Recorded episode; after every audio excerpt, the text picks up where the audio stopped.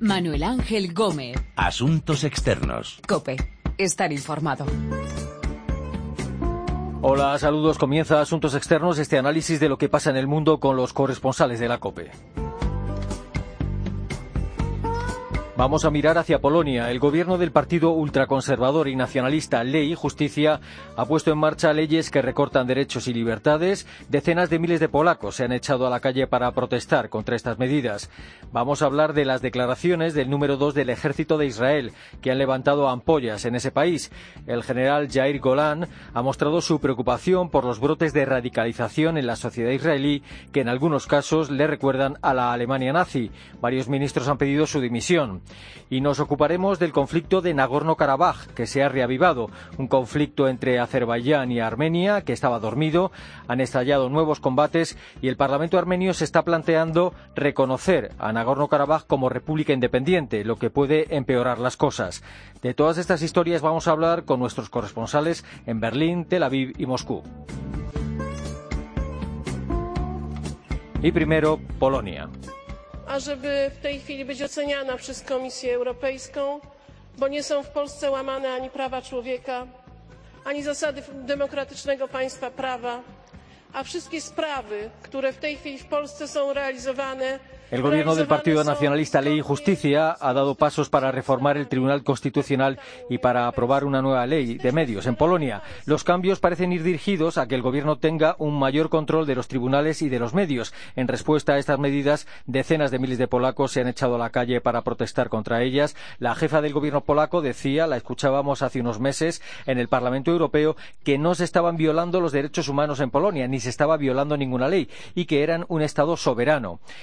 Rosalía Sánchez, saludos. Hola, ¿qué tal? ¿Qué tal? ¿Cuáles son los cambios que tiene intención de hacer el gobierno de Varsovia y que preocupan tanto a muchos polacos? Bueno, algunos ya están hechos, otros en marcha. Los hay que son muy serios, que, que ponen en peligro incluso la separación de poderes, el funcionamiento democrático de las instituciones. Por ejemplo, esa reforma del Tribunal Constitucional que lo deja prácticamente a merced del Ejecutivo, o la ley de medios que mencionabas, que lo que permite es la designación por parte del Gobierno de los puestos directivos de los medios públicos, una, unas designaciones muy directas. Luego también hay otros eh, eh, cambios que está introduciendo el nuevo Gobierno polaco que quizá no sean de esta trascendencia, pero que son muy visibles y que llaman mucho la atención y están creando mucho malestar. Por ejemplo, la decisión de retirar todos los símbolos de la Unión Europea, de las, de las instituciones del Gobierno, incluso de las salas de prensa donde se dan las ruedas de prensa de los portavoces, la bandera de la Unión Europea se está retirando para que aparezca solamente la polaca. Y también hay planes, por ejemplo, para a lo largo y ancho de todo el país retirar todas las estatuas, monumentos que quedan en homenaje al ejército ruso, eh, que de alguna forma fue el ejército de liberación de Polonia mm, tras la invasión de los nazis. El gobierno polaco quiere eliminar todo esto y está creando mucho resquemor entre buena parte de la población población que bueno pues todavía eh, ve en, en, esos monumentos el símbolo de la liberación. Mm. ¿Y quién se está movilizando contra estos cambios que está aplicando el gobierno del Partido Ley y Justicia en Polonia? Pues es una movilización muy generalizada. Solo hace falta ver las cifras. Este pasado fin de semana han salido a las calles a, a manifestarse en algunas ciudades hasta 250.000 personas. En Polonia no se veían manifestaciones tan numerosas desde que el sindicato Solidaridad salía a la calle a protestar eh, contra el régimen comunista. Es decir, muy generalizado. Por una parte está, eh, por supuesto, todo el, todo el arco izquierda parlamentario hasta el centro también el centro derecha y, y, casi está aumentando últimamente más ahí en el centro derecha la oposición al gobierno. ¿Por qué?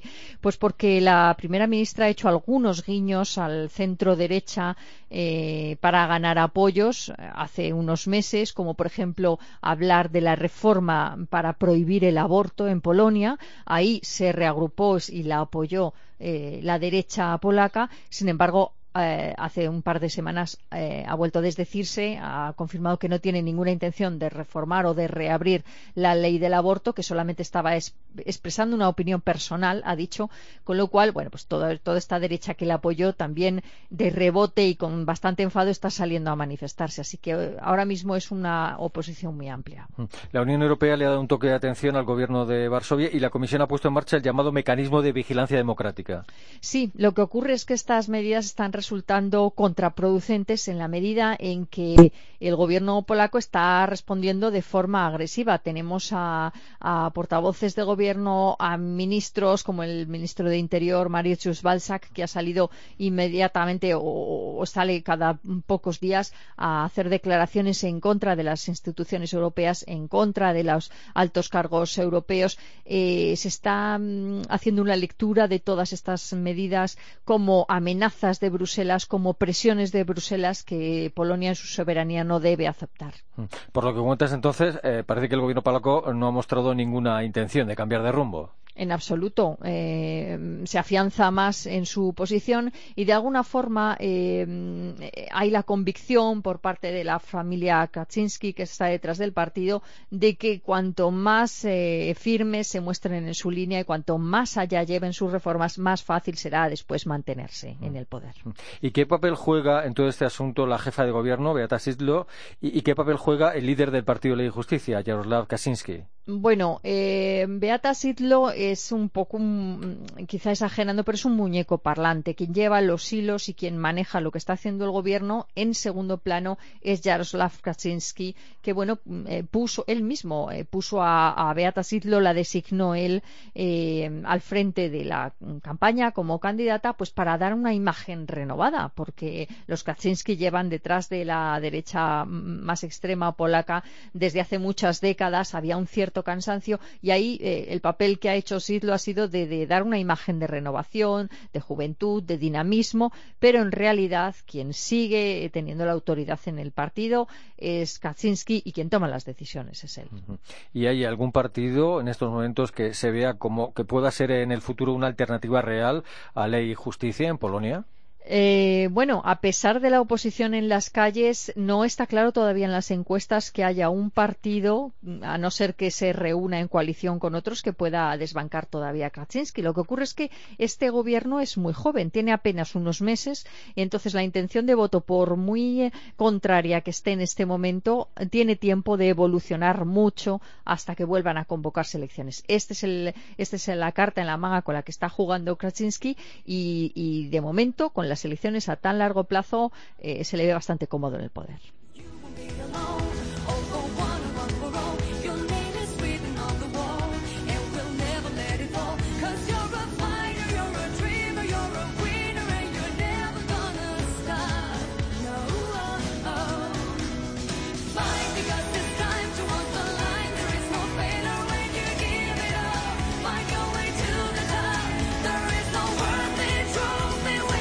Las protestas en Polonia contra los cambios del gobierno dirigidos a tener más control sobre los medios de comunicación y los tribunales.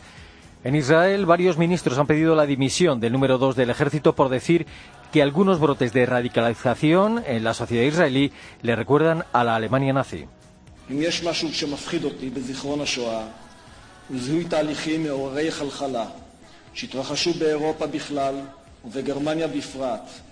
Si hay algo que me asusta frente al recuerdo de la Shoah, es reconocer que procesos repugnantes que ocurrieron en Europa en general y en especial en Alemania hace 70, 80, 90 años tienen ecos entre nosotros hoy, en 2016. No hay nada más fácil y más sencillo que odiar al diferente, no hay nada más fácil y sencillo que fomentar temores y asustar. No hay nada más fácil y sencillo que la brutalización, la adulación y la indiferencia. Es lo que decía el general Jair Golan. El primer ministro Benjamin Netanyahu cree que el general general Golán se equivoca.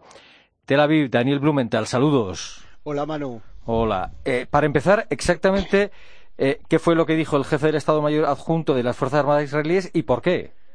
Eh, mira, la cita que escuchamos ahora son solo 30 segundos de un discurso de varios minutos eh, pronunciado ante soldados y comandantes en un acto en vísperas de la conmemoración del Día del Holocausto y el heroísmo en Israel, el día que coincide con el levantamiento del gueto de Varsovia en 1943. La sociedad israelí está en una encrucijada. Eh, 49 años de dominio de los territorios y de controlar las vidas de millones de palestinos dejaron profundas grietas en el tejido que la une y, también en su base moral y la conquista en realidad eh, la corrompió. Este pueblo de nueve premios Nobel e inventos de alta tecnología que revolucionaron, revolucionaron al mundo eh, vive en un constante conflicto interno. Además, la identificación de los casi dos millones de árabes israelíes, un 20% de la población de este país, eh, con la lucha y las aspiraciones de independencia de sus hermanos palestinos, a la par de su afán por involucrarse en la vida cívica de Israel, profundizó más la brecha y dio lugar a odios ancestrales. Y en este entorno es que pronunció el general Golán su discurso ante oficiales que serán en el futuro comandantes, eh, también en vísperas del Día de la Independencia que se celebra desde esta noche del miércoles. ¿Y quién, después de estas declaraciones, de estas palabras del general eh, Golán, quién pide su dimisión? En Israel, como tú sabes, todo es política, la derecha ideológica en pleno pidió su renuncia. Eh, para la derecha eh, nacionalista israelí, todo el que expresa frases de crítica a la política oficial del gobierno frente a los palestinos eh, o que de alguna manera pueden marcar una división dentro de la sociedad o señalar que hay una división dentro de la sociedad es considerado un traidor. Es decir, en Israel en los últimos años o los últimos meses específicamente izquierdista es ya casi una expresión de insulto, pero como siempre hay intereses políticos políticos y la derecha nacionalista religiosa apoyada por los colonos está interesada en que surja ya una camada de altos oficiales militares que provengan de su propio entorno y el general Golán es todo lo contrario. ¿Y, qué dice eh, ante todo esto el primer ministro Netanyahu? ¿Qué, va a hacer? ¿Va, ¿Va, a continuar el general Jair Golán en su puesto? Pocas horas antes de que el general Golán se expresara conflictivamente, como vimos, el Contralor del Estado, el Contralor General del Estado, presentó un anticipo de lo que será eh, su reporte acerca de la manera en que la conducción del país dirigió la última guerra contra Hamas en Gaza en el verano de 2014 y eh, aparentemente ese informe eh, contiene severas críticas al comportamiento del primer ministro Netanyahu y del ministro de Defensa Yalon. Netanyahu arremetió contra, eh, contra Golán acusándole de abaratar el recuerdo del holocausto para borrar la impresión y las críticas del informe, por lo menos así estiman la mayoría de los analistas políticos aquí.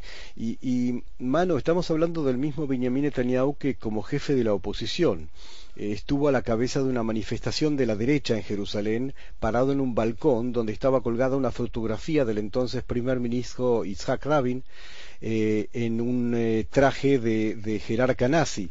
Rabin fue asesinado por un activista de la extrema derecha israelí pocos días más tarde. Mientras tanto, eh, Netanyahu, eh, a tu pregunta, ya bajó el tono de su crítica. Golán permanecerá en su cargo, pero con menos probabilidades de reemplazar al jefe del ejército en el próximo relevo. En su discurso, el general Golán hizo mención eh, a la muerte de un palestino en Hebrón en marzo, cuando un sargento del ejército israelí le disparó cuando ya estaba desarmado. ¿Qué ocurrió en este incidente exactamente? Incidente que además ha dividido a la sociedad israelí.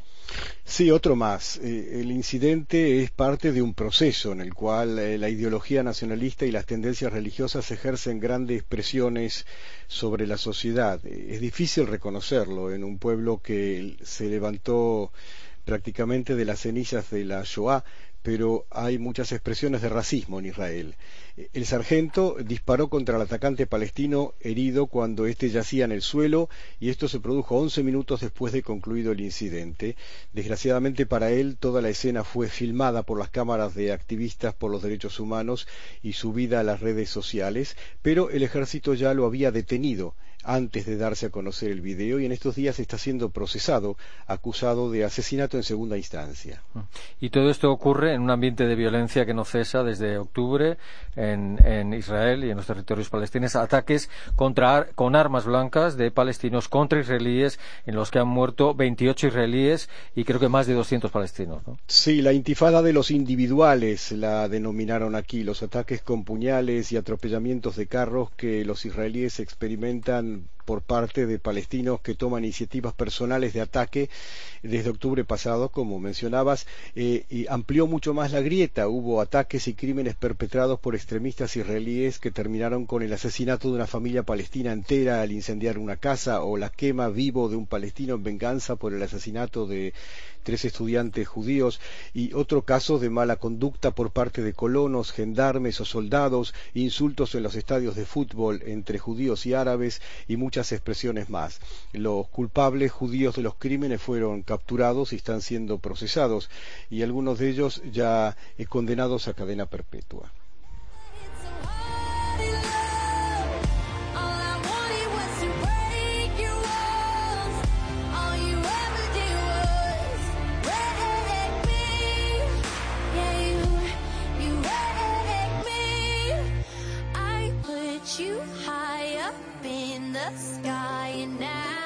Cuestionado el número dos del ejército de Israel por decir que algunos brotes de radicalización en la sociedad israelí le recuerdan a la Alemania nazi, Mientras tanto, vuelve un antiguo conflicto. Varias décadas después de una guerra en la que perdieron la vida 25.000 personas, vuelve la tensión entre Armenia y Azerbaiyán por la región de Nagorno-Karabaj.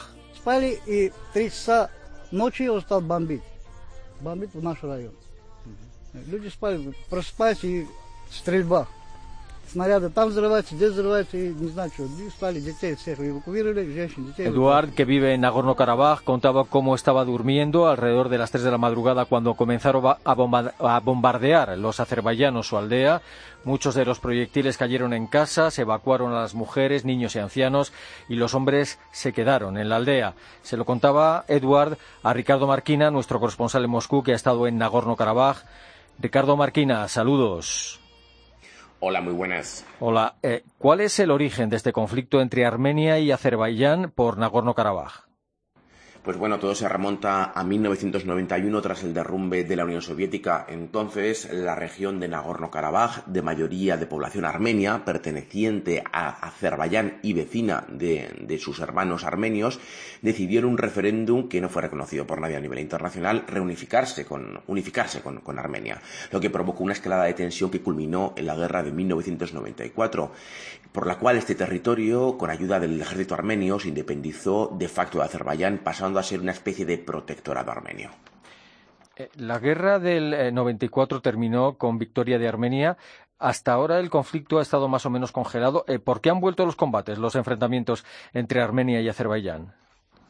Bueno, pues esa es la pregunta del millón. Ambas partes se acusan mutuamente de haber comenzado las hostilidades, pero parece que fueron, parece algo claro que fueron las tropas azerbaiyanas las que intentaron retomar posiciones, ya que al fin y al cabo Armenia ya tiene lo que buscaba, ganó la guerra y tiene el territorio eh, que deseaba y no tiene ningún sentido que busque nuevos territorios y ningún interés en forzar enfrentamientos. Durante los combates en los que murieron decenas de civiles en ambos bandos y que provocó la evacuación de varios miles de personas, las fronteras además apenas si variaron con pequeños avances y retrocesos en los dos lados. En todo este conflicto, en toda esta historia ahora mismo, eh, ¿qué papel están jugando por un lado Rusia y por otro Turquía? Bueno, pues Moscú tiene una posición realmente paradójica y muy, muy complicada, ya que vende armamento a ambos países y con los dos mantiene históricamente lazos comerciales muy fuertes. Sin duda, el retorno a un, el hipotético retorno a una guerra abierta no es algo que esté buscando el Kremlin ni que le favorezca de, de modo alguno. Turquía, por su parte, es un fiel aliado de Azerbaiyán, siempre lo ha sido, comparten muchos lazos lingüísticos, religiosos, culturales, y Ankara siempre ha defendido la soberanía de Bakú sobre Nagorno-Karabaj.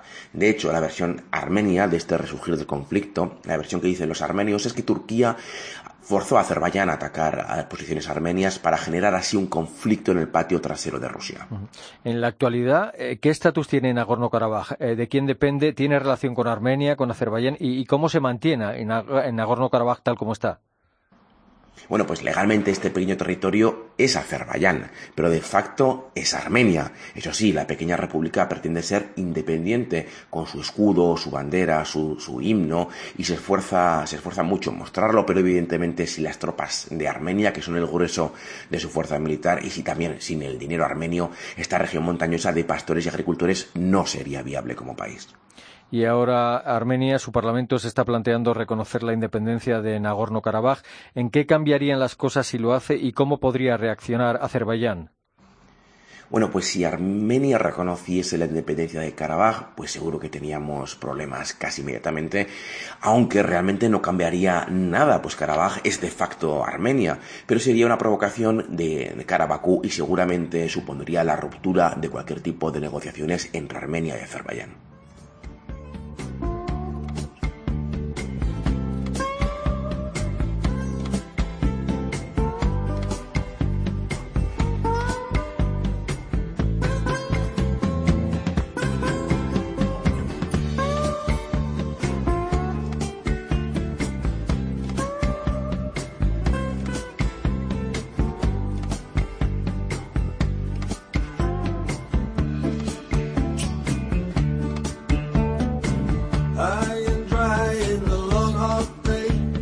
Conflicto entre Armenia y Azerbaiyán por la región de Nagorno-Karabaj, la preocupación del número dos del ejército de Israel por los brotes de radicalización de la sociedad israelí que le recuerdan a la Alemania nazi y las protestas en Polonia contra leyes del gobierno del Partido Nacionalista, Ley y Justicia que recortan derechos y libertades.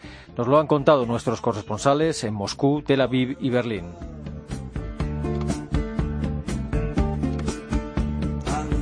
Hoy ha estado en el control nuestro compañero Pedro Díaz Aguado. Recuerden que nuestra dirección de email es asuntosexternos.cope.es y que también estamos en Twitter, Asuntos Externos todo junto. Volvemos con Asuntos Externos dentro de una semana aquí, en cope.es.